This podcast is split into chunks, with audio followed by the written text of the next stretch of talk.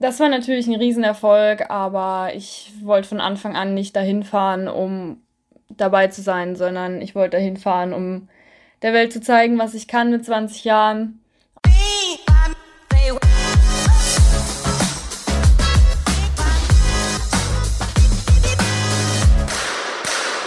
Treffer, Treffer, Treffer, Gold!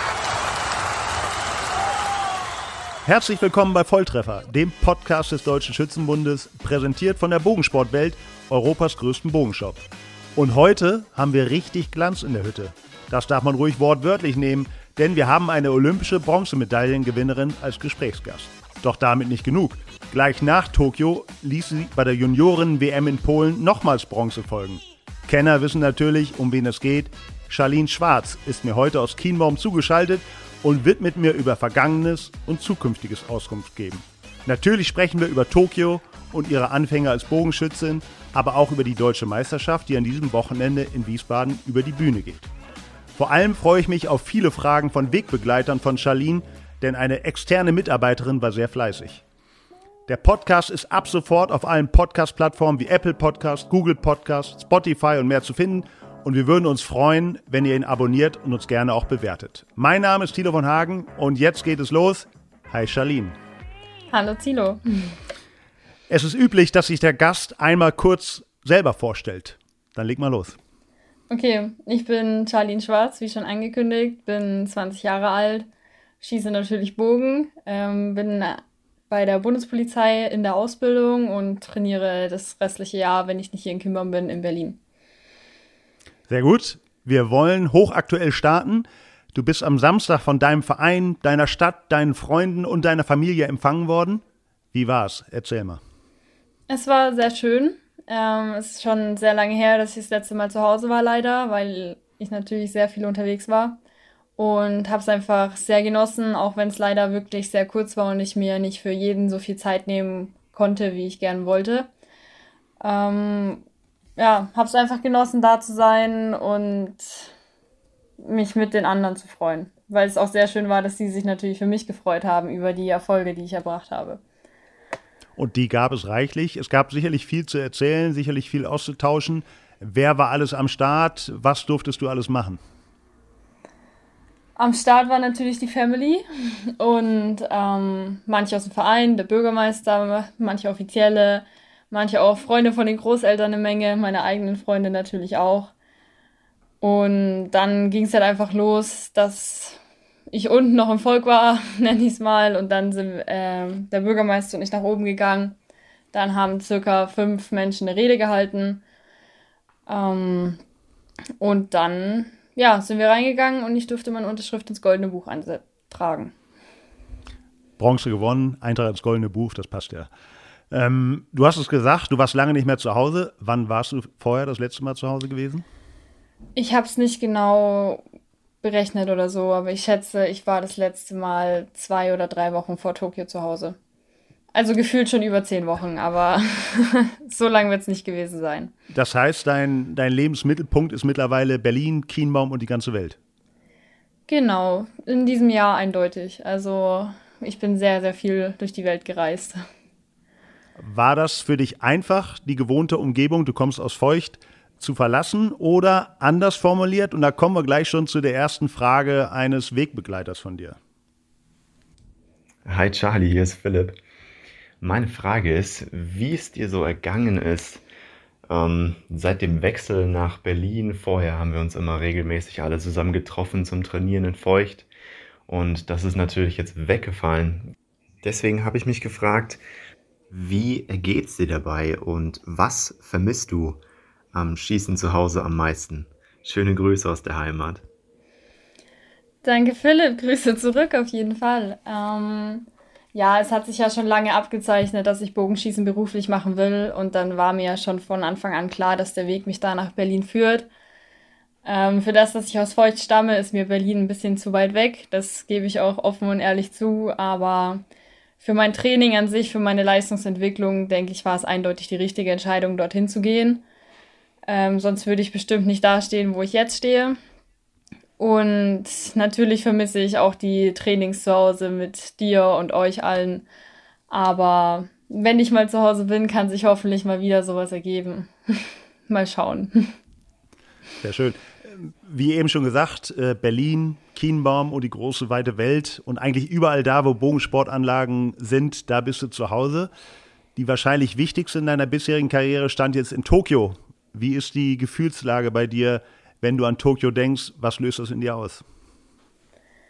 Es löst auf jeden Fall Freude in mir aus. Es wäre auch komisch, wenn nicht, denke ich. Ähm, das allein das Erlebnis in Tokio zu sein, zu sehen, wie so ein großer Wettkampf abläuft, ähm, was für Arbeit da drin steckt von sämtlichen Freiwilligen und Offiziellen, ist einfach krass erlebt zu haben. Also ich würde es jedem Sportler wünschen, so ein Großereignis mal zu erleben.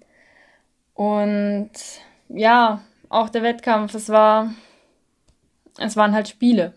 auch wenn man sagt, natürlich war ohne Zuschauer, es waren trotzdem Spiele und da eine Medaille gewonnen zu haben, ist wirklich ein Lebenstraum, der in Erfüllung geht. Da gehen wir natürlich gleich auch näher noch drauf ein. Du bist erst 20 Jahre jung und hast sicherlich nicht unbedingt erwartet, jetzt schon in Tokio dabei zu sein. War das Dabeisein nicht schon dein eigentlicher Olympiasieg? Nein, würde ich wirklich nicht sagen. Also ja, hätte mich jemand am Anfang des Jahres gefragt, ob ich mich da, ob ich die Erwartung an mich habe, dass ich da zu 100% dabei bin, hätte ich es wahrscheinlich verneint. Ähm, ich hätte gesagt, ich gebe mein Bestes und schaue, was dabei rauskommt. Ich weiß, dass ich das Potenzial habe. Dabei hätte ich es dann aber auch belassen. Und jetzt muss ich sagen, habe ich den Faden verloren. Ich weiß den zweiten Teil der Frage nicht mehr. Ja, ähm, ob das eben schon der große Erfolg für dich war, dass du überhaupt dich für Tokio qualifiziert hast.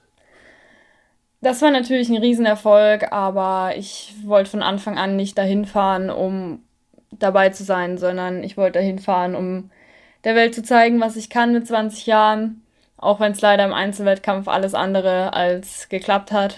Aber ich bin froh, dass es im Teamwettkampf geklappt hat und ich deswegen trotzdem viel Positives aus Tokio mitnehmen kann. Wann hattest du dich denn das erste Mal so richtig damit beschäftigt, mit Tokio, mit der Möglichkeit, dich zu qualifizieren?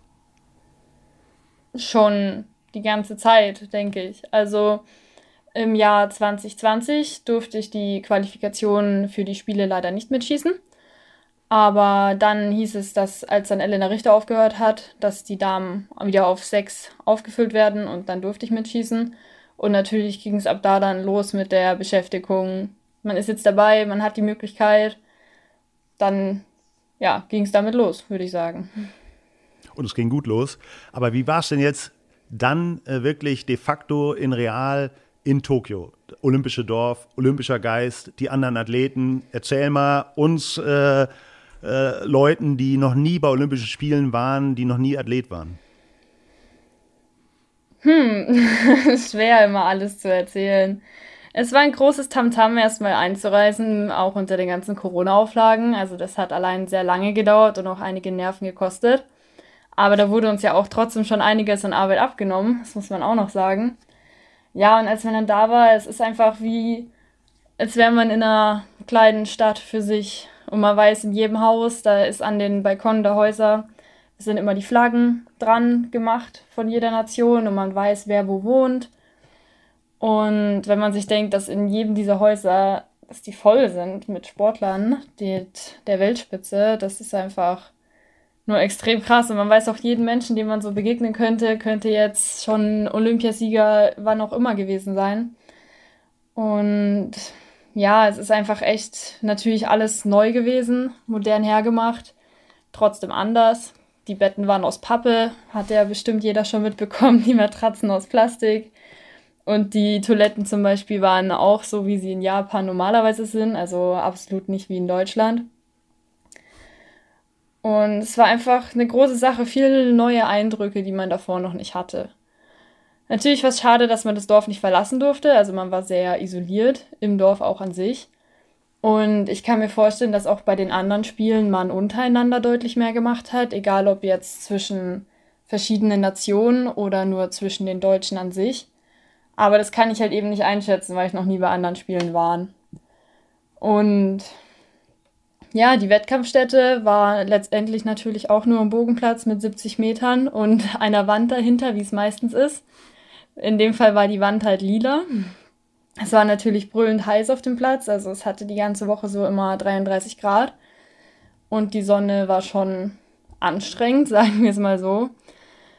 Und wir hatten, bevor es wirklich in den Wettkampf ging, noch zweimal die Chance, uns auch in der Finalarena einschießen zu können.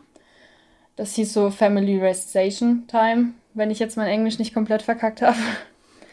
Da ist man einfach reingegangen und hatte vier Passen Zeit pro Trainingseinheit. Ich glaube, die eine Trainingseinheit hatten wir um die Mittagszeit rum, die andere um 20 Uhr. Und man bedenkt, dass da in Tokio schon gefühlt um 18 Uhr stockfinster war und dafür um 4 Uhr morgens die Sonne schon aufgegangen ist. Also man hat, ja, wie schon gesagt, einfach sehr, sehr viel erlebt. Und dann kam ja der eigentliche Wettkampf. Wie war es da bei deiner ersten Olympiateilnahme um deine Nervosität bestellt? Meiner Meinung nach tatsächlich gut. Es ist jetzt schwer für mich zu sagen, wie es wirklich war, weil wenn meine Finden gut war, kann ich meine schlechte Leistung nicht äh, gut erklären. Ähm, letztendlich haben wir natürlich vor den Spielen viele Eindrücke auch von den Trainern schon vermittelt bekommen und wir haben auch viel geübt, um uns recht gut auf die Spiele einstellen zu können. Ich denke, das hat sehr gut geklappt. Und die Nervosität, ja, man war irgendwie bei den Spielen da, das stimmt. Aber letztendlich ist Schießen immer Schießen. Und es ging wirklich von der Nervosität. Ich bin auch recht normal in den Wettkampf reingestartet. Es ging dann nur irgendwann bergab, leider. Hast du dafür schon eine Erklärung, warum du in der Qualifikation, wir reden ja vor allem von der Qualifikation, nur 607 Ringe geschossen hast und damit deutlich weniger als üblich? Es gibt nicht die Erklärung und nicht den Grund, auf den ich es jetzt äh, komplett zurückführen kann. Ich habe dann halt mit der Zeit eine Reaktion im Abschluss gehabt, den ich persönlich nicht komplett fühlen konnte. Und ähm, das Einzige, was dann quasi von der Trainerseite aus kam, war, ja, da ist die Reaktion da, aber wir haben zusammen keinen Weg gefunden, um die Reaktion wieder wegzubekommen.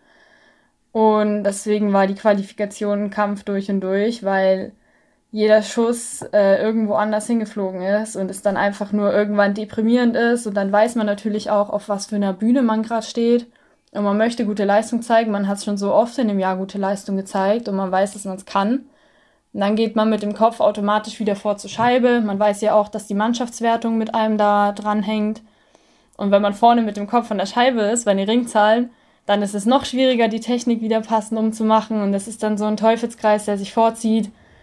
Und dann weiß man, dass man natürlich nicht bei der Scheibe sein will, versucht sich auf sich zu fokussieren, dann klappt es trotzdem nicht. Und das ist einfach ein sehr deprimierender Zyklus, in dem man dann gefangen ist. Und ich habe zwar gegen Ende es geschafft, mich halbwegs rauszuholen, aber auch mit den Trainern natürlich.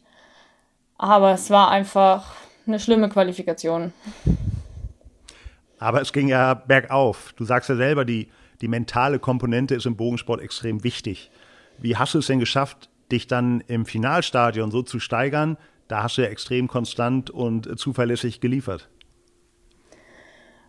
das war für mich nicht zu schwer, weil ich wusste von Anfang an, dass Team Teamschießen meine Stärke ist. Und Teamwettkampf ist wieder was komplett anderes als der Einzelwettkampf. Und ich weiß auch, ich kann mich auf Michelle und Lisa verlassen und ich glaube, die waren sich auch sehr sicher, dass sie sich auf mich beim Teamschießen verlassen können.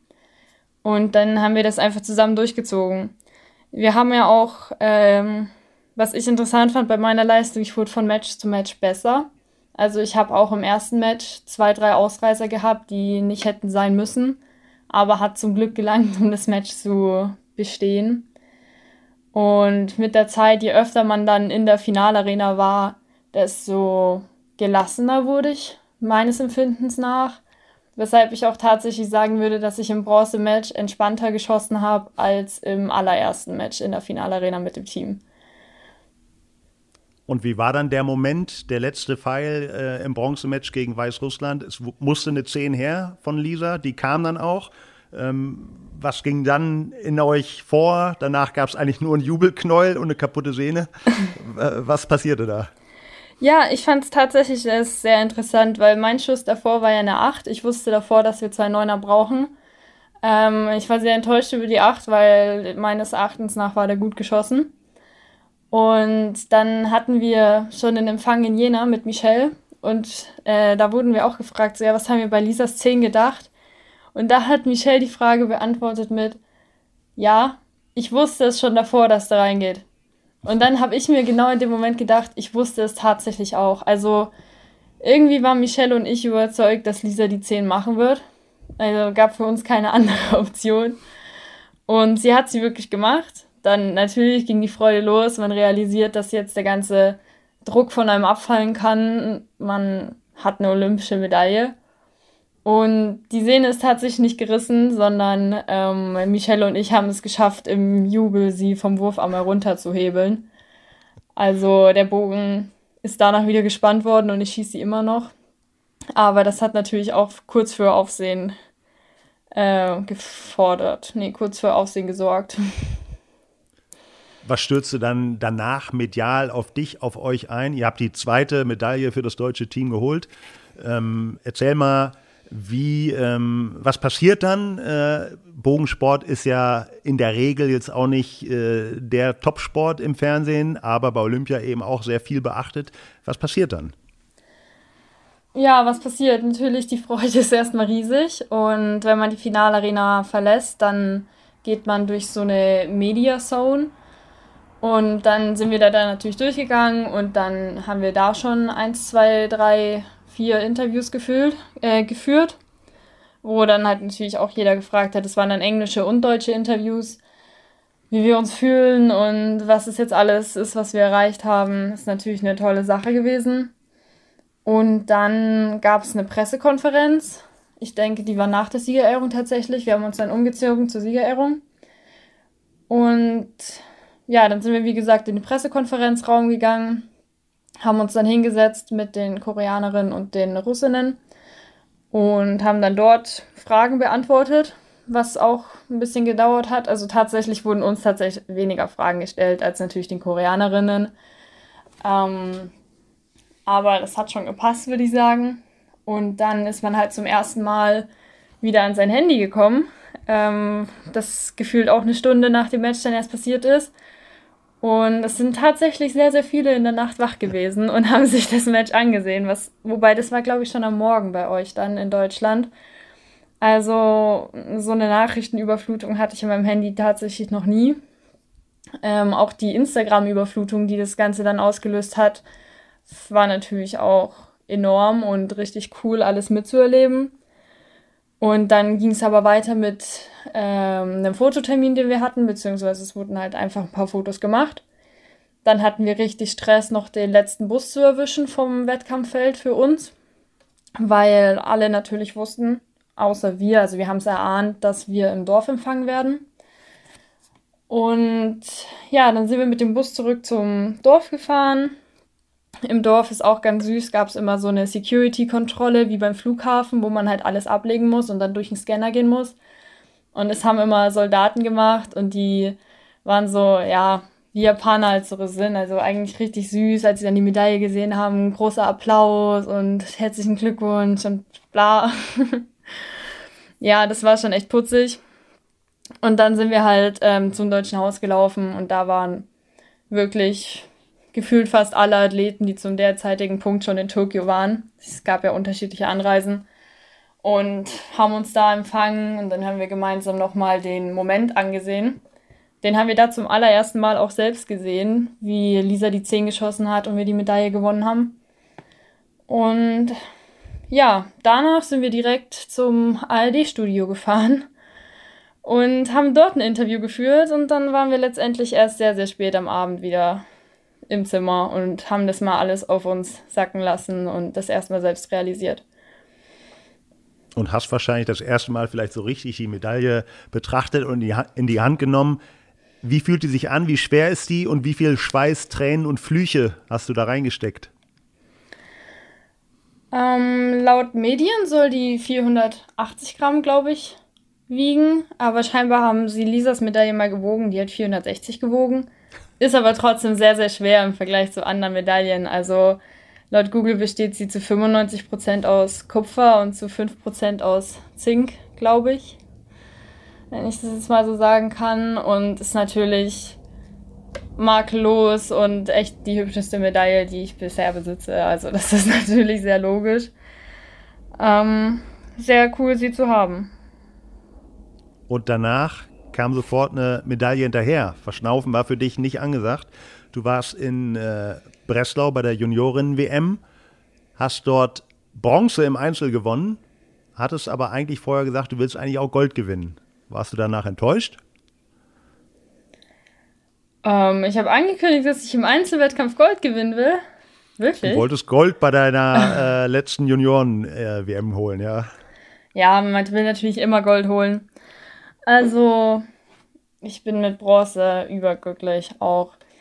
Ich hätte mir ein bisschen mehr im Mannschaftswettbewerb erhofft. Ich hätte es uns einfach sehr gegönnt, wenn Claire und Elina da auch auf der WM noch mehr gerissen hätten, nachdem wir ja die beiden Junioren-Cups schon im Teamwettbewerb gewonnen haben. Aber manchmal soll es wohl einfach nicht so sein und ein sechster Platz auf der WM ist da auch gut.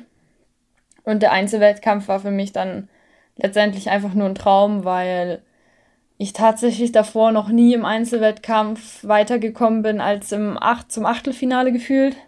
Ich war schon so oft Neunte in meinem Leben.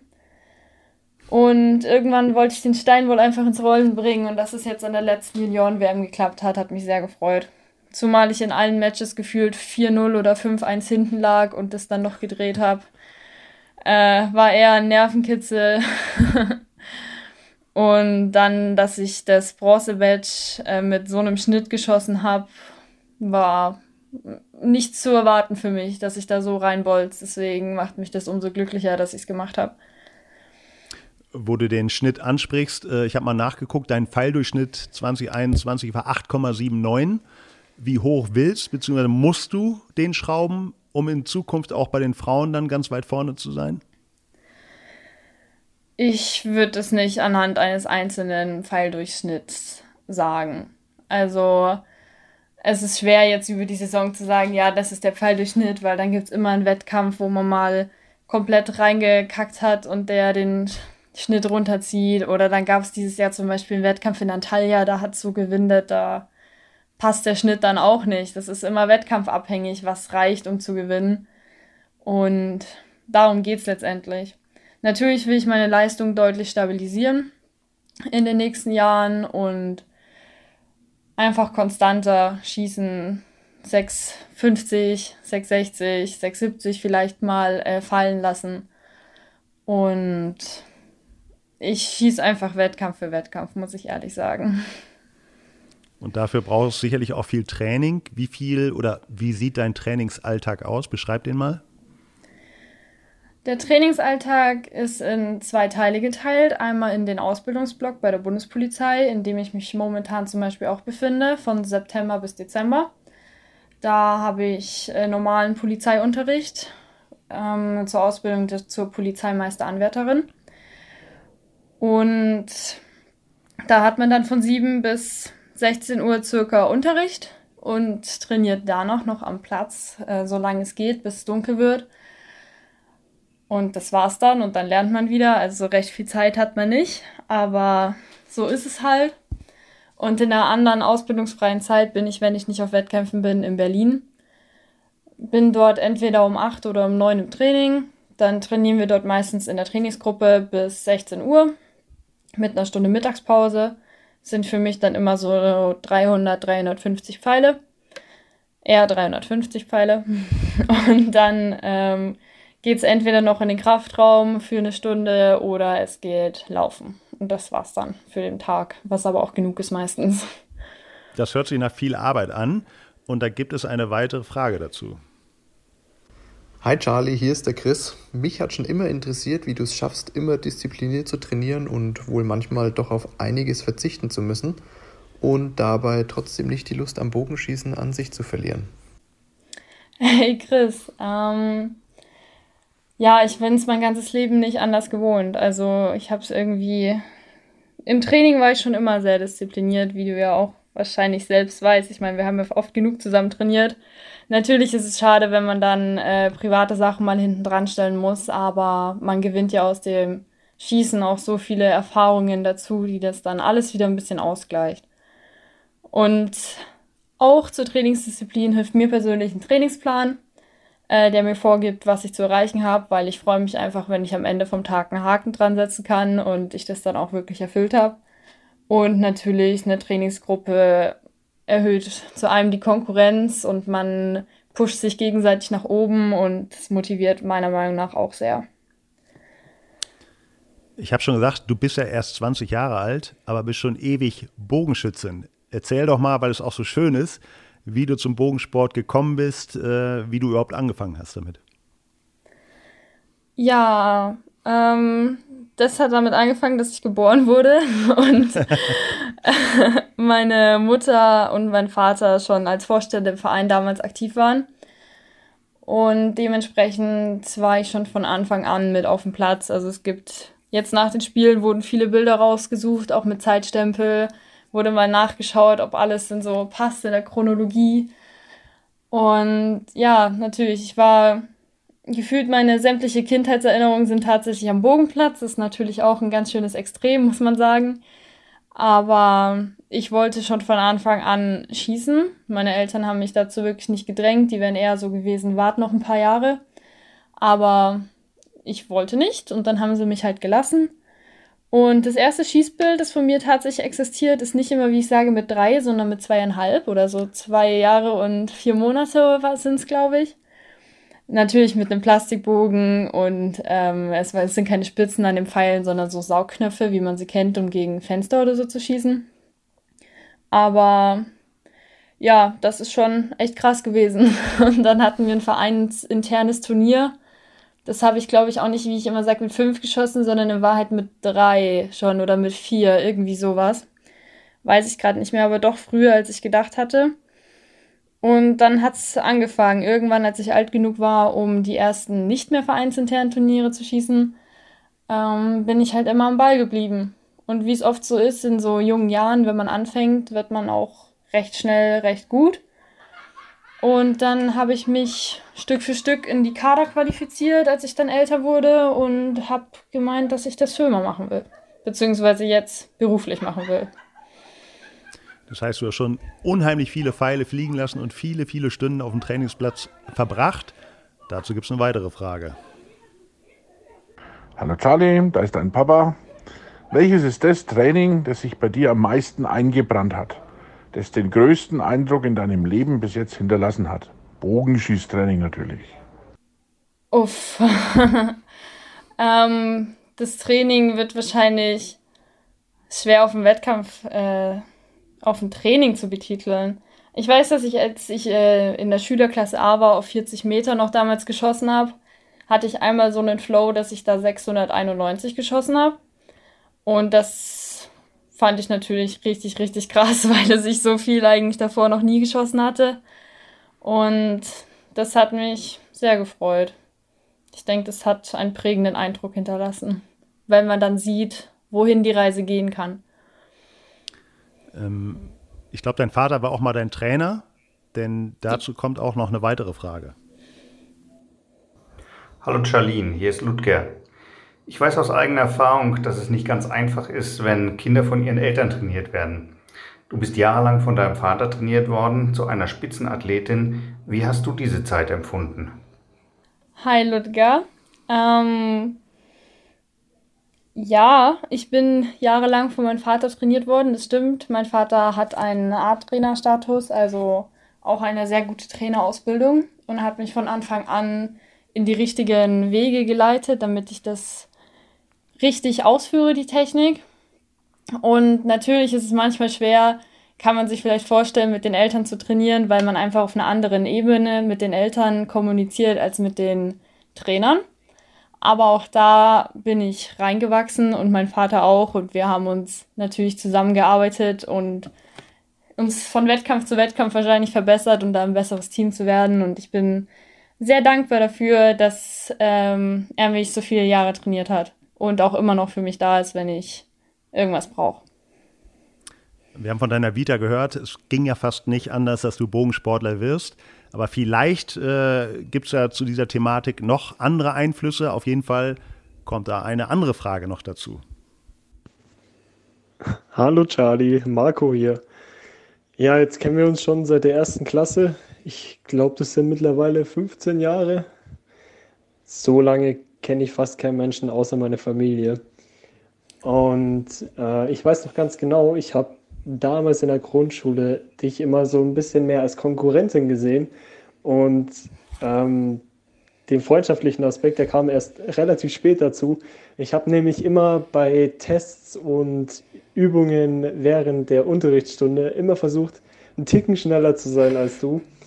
Äh, ich glaube, ich habe dich damals schon so als ein kleines Vorbild gesehen und habe schon gemerkt, dass du in dem, was du machen möchtest, einfach die Beste sein möchtest und mit voller Überzeugung daran gehst.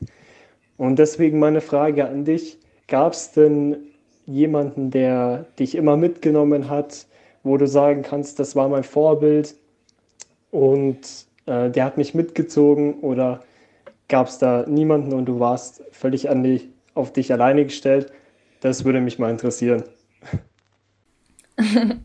Voll putzig, Marco. Ähm, eine schwierige Frage für mich. Ähm, ich habe niemals so das Vorbild gehabt, was sich mein ganzes Leben lang begleitet hat, bezogen auf den Schießsport.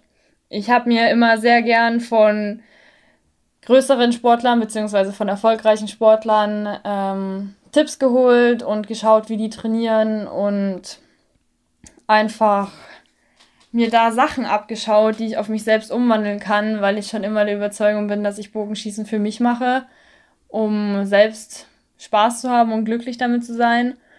Und ich dann einfach mir meine Methoden, die ich von anderen ähm, als Tipps bekomme, zum Beispiel auf mich anwende, um da den besten Weg zu finden. Also so gesehen waren es viele verschiedene Vorbilder, würde ich sagen. Du hast natürlich auch in deiner Jugend auch nicht nur Bogensport betrieben, sondern auch andere Sportarten ausprobiert. Zum Beispiel? Ich habe tatsächlich recht vieles gemacht. Ich war ähm, einige Jahre in der Wasserwacht zum Beispiel. Ich habe gefühlt fünf Jahre Judo gemacht bis zum orangenen Gürtel. Ich habe auch fünf Jahre Fußball gespielt.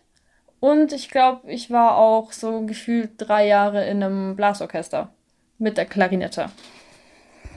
Fußball gespielt? Welche Position hast du inne gehabt? Ich war am liebsten auf der Sechserposition, aber wurde auch öfter mal in der Abwehr eingesetzt. Und bist immer noch interessiert und verfolgst den Fußball, Bundesliga, Nationalmannschaft? Hast du einen Lieblingsverein? Ich verfolge, wenn den Fußball tatsächlich nur mit der Nationalmannschaft. Ähm, ich bin sehr interessiert im Fußball, ich schaue es sehr gerne an. Ähm, aber ist jetzt nicht mehr so, dass ich in einem eigenen Verein spiele. Meine Mannschaft hatte sich damals aufgelöst und ich hatte tatsächlich die Intention, mir in Berlin eine Mannschaft zu suchen, um zum Spaß da zu spielen. Aber dann kam Corona und dann hat das eh alles nicht geklappt und jetzt weiß ich nicht, ob ich es noch durchziehen würde oder nicht. Muss ich mal schauen. Ja, ein bisschen Abwechslung zum Joggen wäre vielleicht gar nicht schlecht. Ne? Dann könntest du vielleicht Fußball spielen und dich ein bisschen bewegen. Aber ist natürlich verletzungsanfälliger. Ja, mir wurden auch schon mal die Bänder äh, gerissen beim Fußball. Also halt eine ist in mich reingekrätscht. Aber selbst damit durfte ich dann noch auf der Europameisterschaft starten. Ich kann ja stehen. Und das hat schon gepasst. Aber es stimmt natürlich, Verletzungsrisiko ist da. Verletzungsrisiko ist immer da. Kommen wir zurück zum Bogensport. Ähm, wer Profisportler ist, und das bist du, dank deiner Zugehörigkeit zur Bundespolizei, muss ständig an der Sehne bleiben. Auch dann, wenn du vielleicht auch mal frei hast. Und da kommt eine weitere Frage.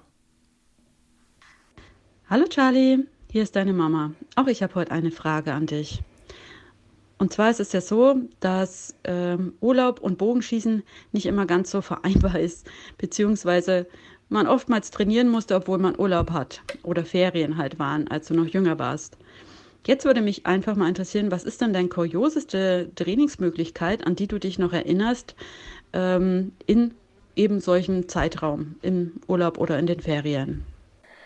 Ja, Mama, ich weiß jetzt gerade nicht genau, auf welche ähm, Geschichte du genau hinaus willst, weil ich habe tatsächlich in jedem Urlaub trainiert bisher. Jetzt letztes Jahr hat das langsam aufgehört, dass ich mal gesagt habe, ich habe auch wirklich eine Woche frei. Aber ansonsten haben wir uns die Urlaubsstätten auch so ausgesucht, dass ich da trainieren kann. Kurios für mich war es einmal, dass ich bei minus 6 Grad geschossen habe im Winterurlaub und dann jede Passe rein bin, um meine Hände an der Skischuhheizung aufzuwärmen. Da sind mir auch sämtliche Federn abgefallen, weil der Kleber, glaube ich, nicht für die Temperatur ausgelegt ist. War noch nicht sehr viele Schuss, denke ich. Also ich war noch jünger. Und einmal im Sommerurlaub habe ich in der Gasse geschossen mit einem Formmaster oder mit einem Shotmaster. Da hat man so eine Befestigung am Ellbogen, der die Sehne zurückhält und dann fliegt der Pfeil nur circa fünf Meter. Und da habe ich gegen eine Mülltonne geschossen und dann haben wir ein Handtuch auf die Mülltonne gelegt und auf den Boden. Und dann habe ich da auch meine paar Schuss gemacht. Und dann wurde ich aber sogar deutsche Meisterin in dem Jahr. Also es hat sich ausgezahlt. Das war damals immer ein bisschen blöd, dass sich die Ferien in Bayern so gelegt waren, dass man Sommerferien hatte und dann im letzten Ferienwochenende war die deutsche Meisterschaft. Und dann konnte man nie richtigen Urlaub machen. Aber so war es halt. Jetzt bist du Profisportler, jetzt bist du bei der Bundespolizei. Eine Frage, die sich da anschließt, stellt eine weitere Person, die du, glaube ich, sehr gut kennst. Hi Charlie, hier ist Ellie. Meine Frage an dich ist, äh, was ist dein Traumberuf gewesen, als du kleiner warst? Hi Ellie, ich wollte viele, viele Jahre meines Lebens Tierärztin werden tatsächlich. Es waren gefühlt fünf, sechs, sieben Jahre und dann habe ich ein Praktikum gemacht und dann wollte ich nicht mehr Tierärztin werden. So war das tatsächlich. Und lustigerweise wollte ich, äh, als ich klein war, auch ähm, Polizistin werden. Und dann hat mein Papa mir gesagt, dass man da in der Nacht arbeiten muss. Und dann, weil ich aber den Schlaf so sehr lieb, war ich so, na gut, dann werde ich halt Tierärztin. Die Kombination Polizei und Bogensport ist ja äh, sehr auf den Leistungssport abgestimmt, kann man sagen. Aber auch vorher, als du noch nicht bei der Polizei warst, hast du ja schon den Sport sehr erfolgreich betrieben. Und dazu kommt eine letzte Frage von einer externen Fragestellerin. Hi Charlie, ich bin's Janine. Ähm, ich weiß ehrlich gesagt gar nicht so genau, wo ich bei dir anfangen soll, weil ehrlich gesagt habe ich so viele schöne Erinnerungen auch mit dir an dich. Da könnte ich ewig reden. Also Allein in der Schulzeit haben wir so viel zusammen erlebt und auch gemacht. Ich könnte hier so viel erzählen, weil wir einfach auch so viel Zeit miteinander verbracht haben in der Schule. Auch neben der Schule haben wir einiges gemacht und das ist mit das Schönste, an was ich mich in der Schule erinnere. Und dafür wollte ich einfach mal nochmal Danke sagen. Danke, dass du für mich da warst, dass du mich unterstützt hast und dass ich mich immer auf dich verlassen konnte. Und ich hoffe, du hast genauso empfunden, dass ich dich bei allem unterstützt habe, immer für dich da war. Und deshalb wollte ich mich einfach mal bei dir bedanken. Also danke, dass ich dich meine Freundin nennen darf. Und nun würde mich natürlich auch interessieren, was du für schöne Erinnerungen an die Zeit mit mir in der Schule hast. Und was sehr wichtig, was mich noch sehr interessiert ist, wie hast du es geschafft, gute Noten in der Schule zu schreiben, aber trotzdem so viel Bogen zu schießen. Du hast so viel Zeit auch schon investiert in das Bogenschießen während deiner Schulzeit. Wie hast du das zeitlich geschafft? Das würde mich sehr mal interessieren. Ja, hi, hi Janine. Ähm, ich kann das natürlich alles, was du am Anfang gesagt hast, war voll süß, kann ich nur zurückgeben. Äh, freut, oh, hat mich voll berührt. Und ja, gut, die schönsten Schulerinnerungen, darüber können wir gerne noch äh, privat diskutieren, aber gibt schon ein, zwei lustige Stories. An sich fand ich die Zeit mit dem Schwimmunterricht auch immer recht cool, auch wenn ich Schwimmunterricht gehasst habe, aber du hast die Zeit besser gemacht, sagen wir es mal so.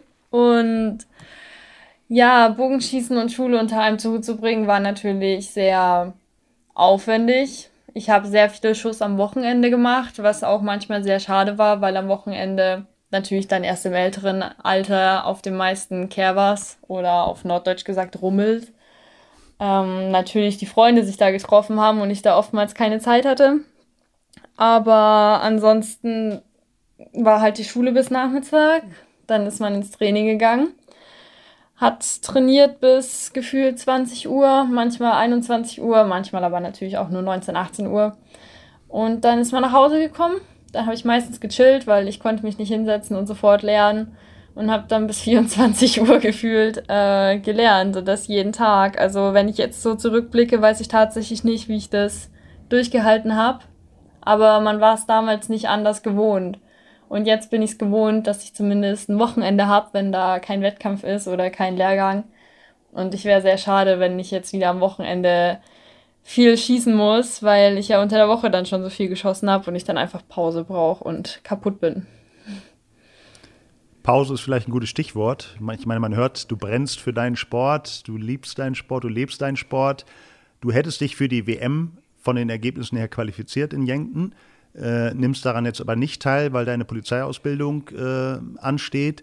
Äh, betrübt dich das oder sagst du, pff, eigentlich mal ganz gut, frei zu haben und durchschnaufen zu können? Mm, Wäre gelogen, wenn ich sage, dass äh, mir das, dass das an mir komplett vorbeigeht. Also ich war schon sehr traurig, ich bin auch immer noch ein bisschen traurig, aber ich finde, ich habe jetzt genug geschmollt, dass ich nicht die WM mitschießen dürfte. Ich hätte es sehr gern gemacht, ähm, auch bezogen auf, dass Tokio auch ein Zielwettkampf war und ich in Tokio eben die Qualifikation zum Beispiel komplett verkackt habe. Und ich mir ja da auch für mich selbst gern gesagt hätte, okay, ich kann's. Natürlich war, Jen äh, war die Junioren-WM auch ein Zielwettkampf und da habe ich es geschafft, deswegen passt es schon, aber ich hätte es gern nochmal auch allein für mich selbst gehabt, dieses, ich schaffe das, es ist okay und die Saison war bombastisch genug. Ich glaube, ich habe durchgezählt, ich hatte neun internationale Wettkämpfe. Das wäre jetzt dann der zehnte gewesen. Allein deswegen wäre es cool gewesen. Aber es ist halt so, ich glaube, die anderen Mädels werden das sehr, sehr gut machen an der WM und ich werde hier die Ausbildung genießen, soweit es geht, mit all dem, was man hier jetzt zu tun hat.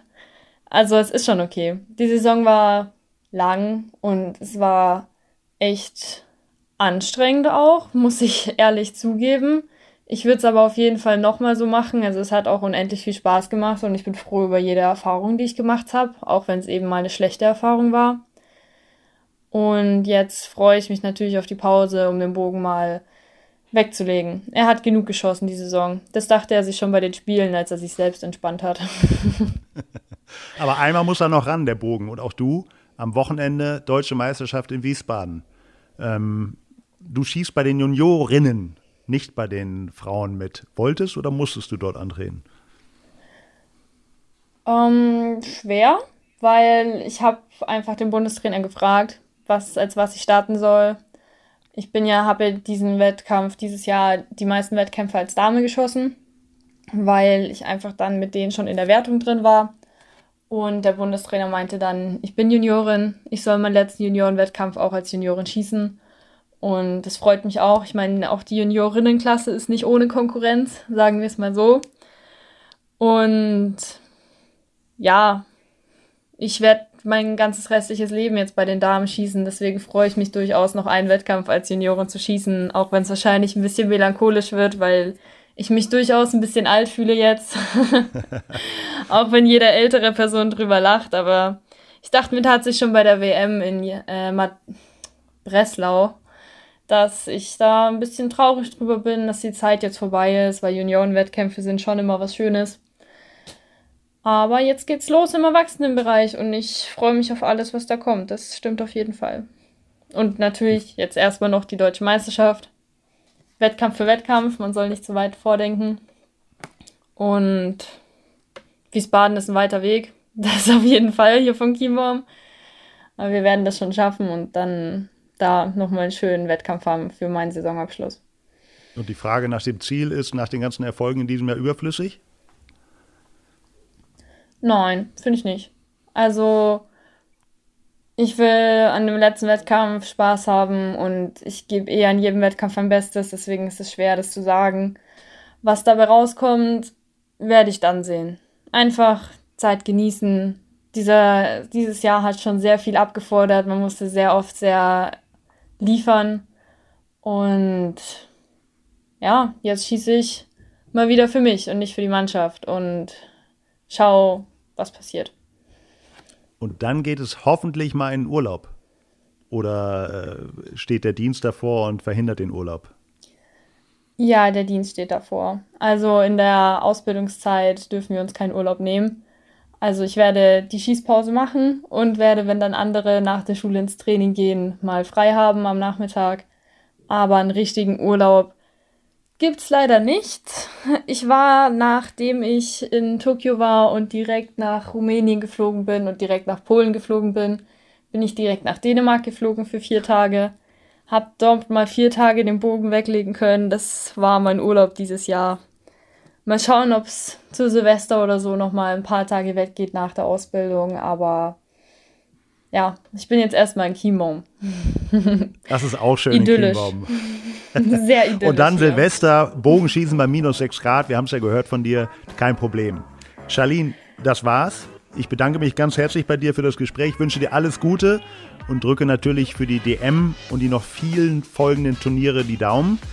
Am Wochenende, wie gesagt, sehen wir dich in Wiesbaden, hoffentlich auch auf dem Bowling Green im Finalstadion. Übrigens am Sonntag dann auch im ZDF zu sehen und am Samstag und Sonntag die Medaillenmatches auf dem Bowling Green, allesamt bei Sport Deutschland TV live und kostenlos im Stream. Wir danken unserem Partner Bogensportwelt und freuen uns auf den nächsten Podcast. Bis dahin wünschen wir euch gut Schuss, alle ins Gold und bleibt gesund. Ciao. Auch ich danke und war ein sehr schönes Gespräch, das stimmt. Natürlich, ich hoffe, vom Bowling Cream zu schießen zu dürfen und wir sehen uns bis dahin. Auf alle, die dort einschalten.